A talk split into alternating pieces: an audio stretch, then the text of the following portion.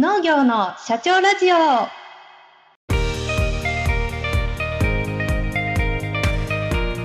この番組は全国で農業の経営をしている方々に農業経営にまつわるあれこれを聞いてみようという番組です。農作業をしながら家事をしながらシチュエーションに合わせて聞いてくださいね。この番組は日本農業法人協会の制作でお送りします。地域を一つの農場として農家を結びつける組織づくり柏山農園の経営哲学が地域を幸せにする。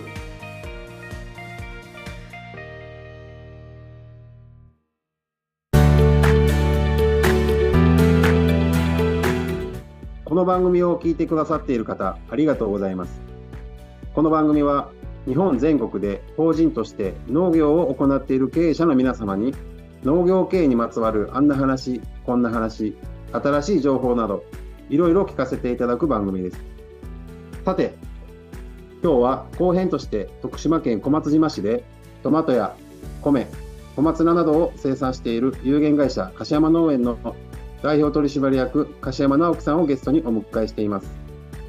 私はこの番組の MC を担当いたします。兵庫県で米や黒豆、の生産をしている株式会社アグリヘルシーファームの代表取締役原智弘と申します。どうぞよろしくお願いいたします。お願いします。いします。柏山さんは徳島県の小松島市を東部地方の農家を集めてですね、いくつかの法人を設立されているというふうにお聞きしているんですけれども、関わっているものはいくつあるんでしょうか？あの県内に、えー、3社ございまして、えー、かなり北に飛んでしまうんですけれども青森県にも1社ございますそれではまずですね2014年に、えー、設立をされた株式会社タグミとはどのような法人なんでしょうか？はい、米のあの中規模から大規模の、まあ、県内ではですね生産者5県で、えーと、と集荷をして、えー、まとめて販売をする会社というのを作りました。タグミっていう名前の由来っていうのはどういったものでしょうか？はい、あのもうすごく単純で申し訳ないんですけど、田んぼの組っていうことで、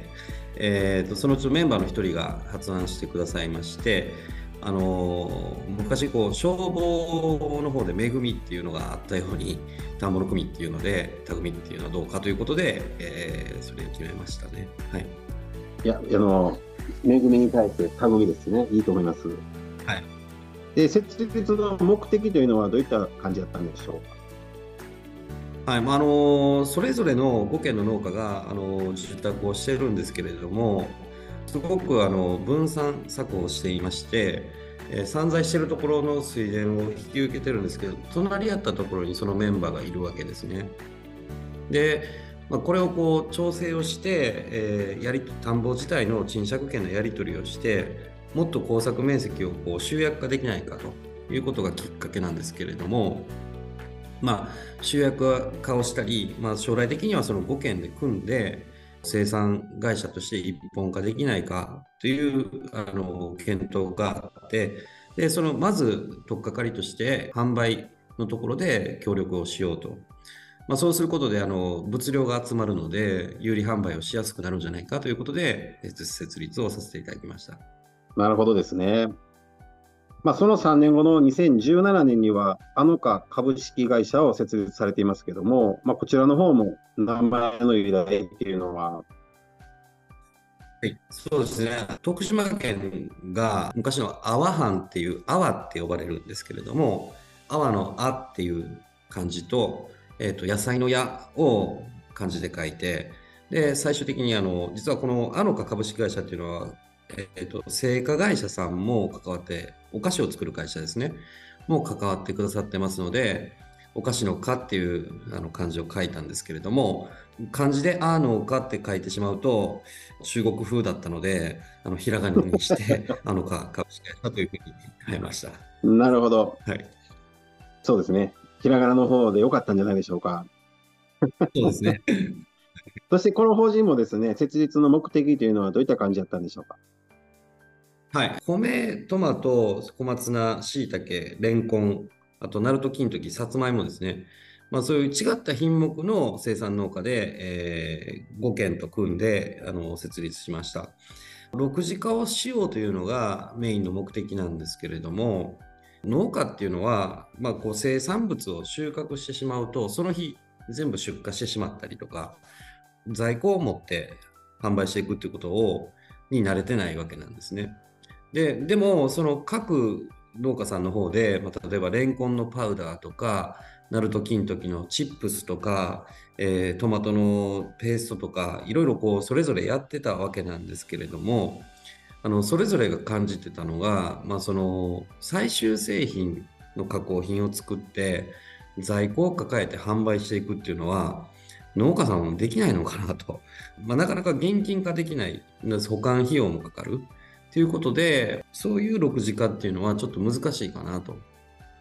感じてたところで、まあ、いろいろ話してると、その5件で一緒にやろうということになりまして、しかもこう加工品、最終加工品を作るってなると、ハサップとか ISO とか、まあなんかこう、認証とか衛生管理とかですね、まあそれに伴った設備投資も多額に必要なので、なかなか生産者がその6次化っていうのは、まあ6次化6次化言われてましたけど、難しいなと。で、そこで地元の製菓会社に入ってもらって、まあ、製品に仕上げてもらう前の段階の一次加工品、まあ、そのペーストとか、ピューレとか、乾燥とか、そういうもので、えー、を作ることで6次化の完了と。まあ、そこで最終製品まで持たないっていうことをコンセプトに組んで始めたというような経緯があります。そうです、すごいですね。こちらの方は何人ぐらいでやられてるんですか？まあ、5件の生産者とその製菓会社の社長ですね。まあ、同年代の40代の社長さんばっかりです。ありがとうございます。同じ2017年にですね、えー、はい、ほのか株式会社というのも設立されてるんですけども、こちらの方の目的はいかがですか？はい、これはそのお米の方に戻るんですけれども、先ほどは販売でっていうことだったんですが、まあ、地域の課題として JA 東徳島さんが、えっと、ライスセンターをあの持ってなかったわけなんですけれども当時こう持ってなかったんですけど新しくその JA がその投資をしてカントリーエレベーターやライスセンターを作るとなった時に全国的に見てもカントリーエレベーターっていうのは赤字なわけなんですね。で、まあ、その農協さんとしてもあの担い手と組んで法人と組んでその乾燥調整施設っていうのを作った方がより地域の実情に即したものになるのではないかということで出資をしていただいて別会社を作ってやろうと。でその乾燥調整っていうのは実はその大きな農家ばっかりじゃなくてちっちゃな農家さんを捉えてあの経営課題としてあの捉えてやってるんですけれどもやっぱりこう稲刈りとか田植えとかっていうのは高齢化された農家さんでもできるんですけれどもやっぱり乾燥してもみすりをして30キロの米を担ぐとかいうその重労働がかなり難しいというところで集約化してそのその作業を担うあの会社として設立をしています。で、まあ、のそれを担ってあげることで例えばちょっともう肩が痛いんよなとか収穫終わった後に夜中にもみすりするのしんどいよなとかっていう方も田植えして稲刈り栽培して稲刈りをすると持ってきたらやってくれると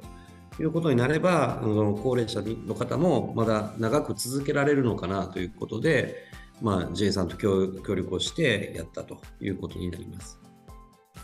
なるほど、まあ、あのあれですよね、皆さん、引退されるのを先延ばし、引き延ばしするためにも、かなり重要な、えー、JA にとっても重要な課題っていうところを出資もいただきながらやっているというような形だと思うんですけども、はい。まあ、地域に根ざして広がりを持っているっていうところでですねずっと離れた青森にも法人を持たれてるっていうのはどんな経緯でだったんでしょうか？はい。これは地元徳島県にあるあの食品加工業者である、まあ、NC コーポレーションさんっていう方のとこの、えーと、専務さんと実はタイのバンコクで出会いましてで、まあ、その時にいろいろお話を伺ってると,、えーと、青森県の東津軽郡平内町ってっていうところでそのホタテの貝殻が水揚げされるわけですけどその貝殻を利用して工場を建ててですね1200度の熱でその貝殻を焼いて粉々に粉砕して、ふるいにかけたものを炭酸カルシウムとして、まあ、大手の食品加工業者さんに納めてる会社さんなんです。で、まあ、その工場がもう老朽化してるっていうこととそのホタテの貝殻を焼く時の1200度の排熱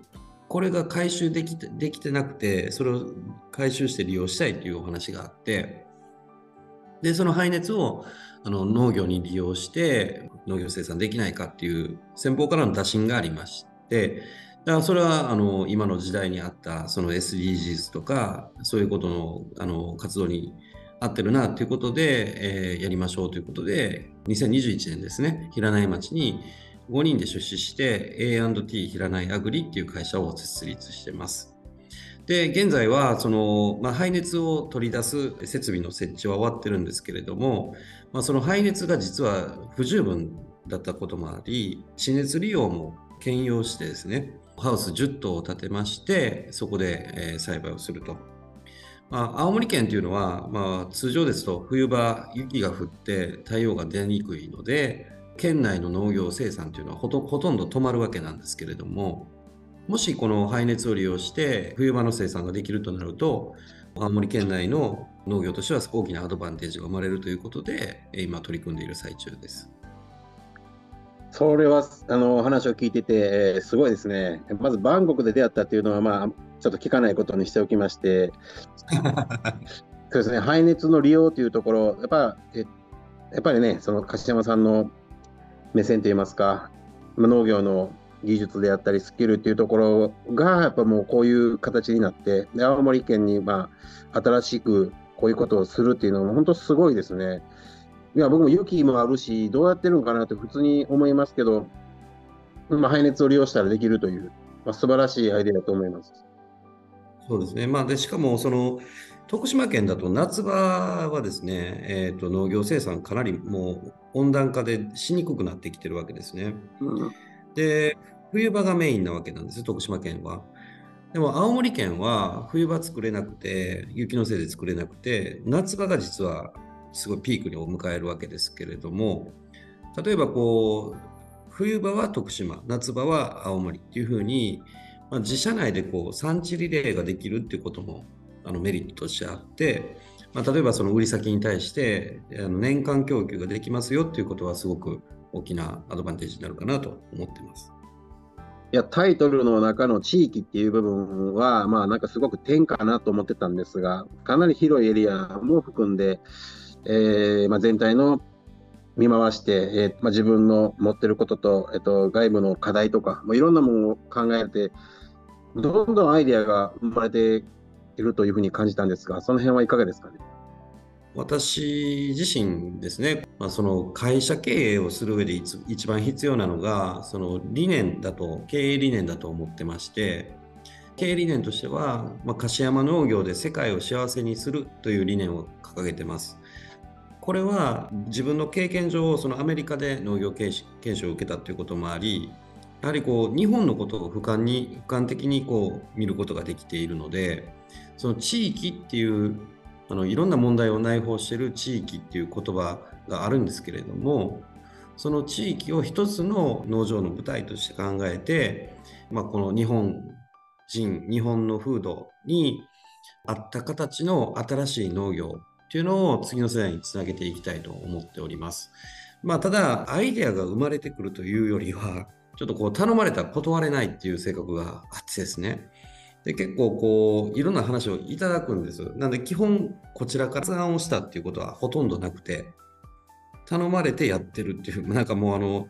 雇われ社長みたいなもうイメージが強いんですけれども。それで頼まれたことをあの相手の期待を超えて結果を出していくっていうことにやりがいを感じるなと思ってて、まあ、それがこうやっぱり理念をもとに発露理念の発露として出てきた思いなのかなというふうには考えています。まあ、そういった頼まれるっていうところの舞台っていうのはやっぱりあれですか？外にたくさん出かけたりとか、人とのつながりみたいなところを大事にされてるから、そういうふうなことになるのかなと思うんですけど、やはり結構出ていかれることは多いんでしょうあそうですね。あの、やはりこう、えっ、と、その先ほど言ったあのかの製菓会社、関わってくださってる製菓会社の会長さんからは、柏山君は君はあの地域農業のネットワーカーになりなさいっていうふうな指針もいただいてますし、まあ、あのいろんなところに顔は出すようにはしてるんですけれども、まあ、うちの会長から言わすと、あのお前は蝶々のようにひらひらひらひらどこへでも飛んでいくと。全く足元を見ないみたいなことまで言われるんですけれども。いやー、でもね、そうです。いや、でも素晴らしいと思います。でね、素晴らしいと言いますとですね、僕はまあ、柏山さんの日本法人協会のプレゼンかなんかで、日本農業のプレゼン大会でしたかね、そこで、えー、自分の20年先どうするみたいなプレゼンをされてたと思うんですけども、将来像はどう描かれているんでしょうか？はいまあ、あの20年ビジョンということで発表させてもらったんですけど、やはり20年後のことを考えると、まあ、僕自身の経験からしますと、先ほど言ったアメリカで経験した農業と、えー、と日本で経験した農業っていうのがあるんですけれども、実は農業研修でアメリカに行ってる時に、えー、と9.11のテロがあったんですね。で、まあ、そのアメリカにいながら生活しながら仕事をしながらそのテロの脅威っていうのを肌身で感じてものすごい怖く感じました。であの怖く感じたと同時にそのアメリカって多国籍の人種があの集まってできた国なのに、まあ、白人も黒人もヒスパニックも、えー、アジアンもどの人種もあの正義と悪についてあの語り合うんですね。例えば農場にあるその直売所で働いてる白人のおばちゃんが昨日まで気のいいおばちゃんだったのに急になんかその絶対に悪は許さないわとかまあ、そんな話をいちごを売りながら言うわけなんです。でなんだろうこれって、まあ、当時の僕からすると、まあ、本当に平和ボケしたあの中で育ってたのであの衝撃でした。まあ、その悪だとか正義だとかっていうのをあの間近で感じました。で片やあの2年経過して日本に帰ってきた時にあの、まあ、同級生と話してると女の子の話とパチンコの話しかしないですよね。で、まあ、これ日本大丈夫かなってすごく不安に覚えたのを覚えてます。で、まあ、その中で、まあ、やっぱりこう振り返ってみるとあの20年経って今日本のことを考えてみると日本って本当にこう、まあ、奇跡的な国だなと。あの今現在も僕あのベトナムとかタイとかへ仕事に行ったりするんですけれどもなんかこう日本人ってあの将来の不安を考えずにあの生きていけるんですよね。でも海外の方々は明日どうやって生きるかどうやって他人を蹴落としてでも食べていくかみたいなところにいて、まあ、日本人は、まあ、言うと、まあ、ニュータイプというかやりたくない仕事だけどあのこういうあの目的があるからやんなきゃなとか悩みはあるんですけど、これはあの世界的に見るとあの、すごくニュータイプの悩みというか、あの高次元な悩みというか、まあ、そんなあの恵まれた国だなっていうふうに感じてます。で、その恵まれた日本人とはいえ、まあ、みんなが幸せに生活できるこの国っていうのはすご素晴らしいなってやっぱり改めて思ってるところで、まあ、日本人がその世界で、イニシアチブを取れるようになると、今、世界で起こってる紛争っていうのは半減、もしくはまあなくなったりとかってするんじゃないかなってあの本気で思ってまして、例えばこう、9.11のテロもそうですし、今、ウクライナでの戦争もそうです。パレスチナもそうなんですけれども、えーと、人類の歴史を紐解いてみると、何千年とまあ、思想、文化、哲学の差異、違いですね。もしくは食料、水、エネルギーの不足。このことに起因する、えー、権益の取得の取り合いで、まあ、人を殺して殺して殺してきたと。まあ、血で血を洗う歴史というか。まあ、それが日本人はそうじゃなくて、もう右も左もいいように、あなたも私もいいように、っていうそういう哲学があると思うんです。だそれをあの使って、まあ、僕自身農業をやってるというところもありますので、えーと、農業食を通じてその戦争を止めたい紛争を止めたいって思ってまして、まあ、例えばあの日本人が関わる農業で、まあ、今後20年、え日本人は減っていくんですけれども世界の人口はどんどん増えます。で食べ物が不足する中で日本人がたくさん農産物を作ってそのシェアを取っておくと。でその上で例えばある国がどっかを攻めようとした時に僕らが作ってる農産物にあの依存させておいて、えーと、兵糧攻めであの戦争を止めるとか、まあ、そういうことができないかなと。思ってましてでそれを実現するためには当然うち1社では我々だけではできないのですけどもあの最低うちの売り上げは100億円にしておきたいなって思ってます。で、まあ、この根拠としては農業生産で30億円で6次化で40億円それとエネルギーで30億っていうふうにしたいと思っててその中でも、えーと、農業生産30億の内訳として徳島県では12億。で青森県では3億。でタイで8億。ベトナムで7億。っていうふうにあの構成を考えてます。で特に徳島県で12億っていうのは今3億円なんですね売り上げが。で今後20年間で農家の数が4分の1になるっていう予測が立ってますけれども農家の数が減ったとしても農地は変わらないので受託する面積はやはり4倍になると思ってるんです。なので3をかける4倍で12億はできるんじゃないかなというふうに思ってます。まあ、それをもって、まあ、日本全国のそういう志ある農家さんと連携をして、まあ、そういうふうに本当にこう人の幸せを作られる農業っていうのを実現したいなというふうに思ってます。はい、以上です。すいません、長くなりました。いやー、すごく壮大な、えー、ビジョンといいますか、いやもう平和にまで、世界平和にまでつながるお話になると、いつも本当に、えー、いつも、えー、ですね、鹿島さんの発想には、えーと、驚かされます。当時喋られてた時よりもだいぶさらに胃がかかってるなっていうふうに、えー、感じました。ありがとうございます。それではですね、まあ、この、えー、番組で恒例となっておるんですけども、えー、ちょっと最後にですね、農業の経営の極意とは？農業経営の極意。目的を持ってブレずに目指し続けるっていうことと、数字をしっかり抑えるということだと思います。えっ、ー、と、先ほどあの伝えた経営理念っていうのがあるんですけれども、この経営理念っていうのが会社の目指すべき目的であると思ってまして、でこの理念がないと要は木で例えると根っこと幹がしっかり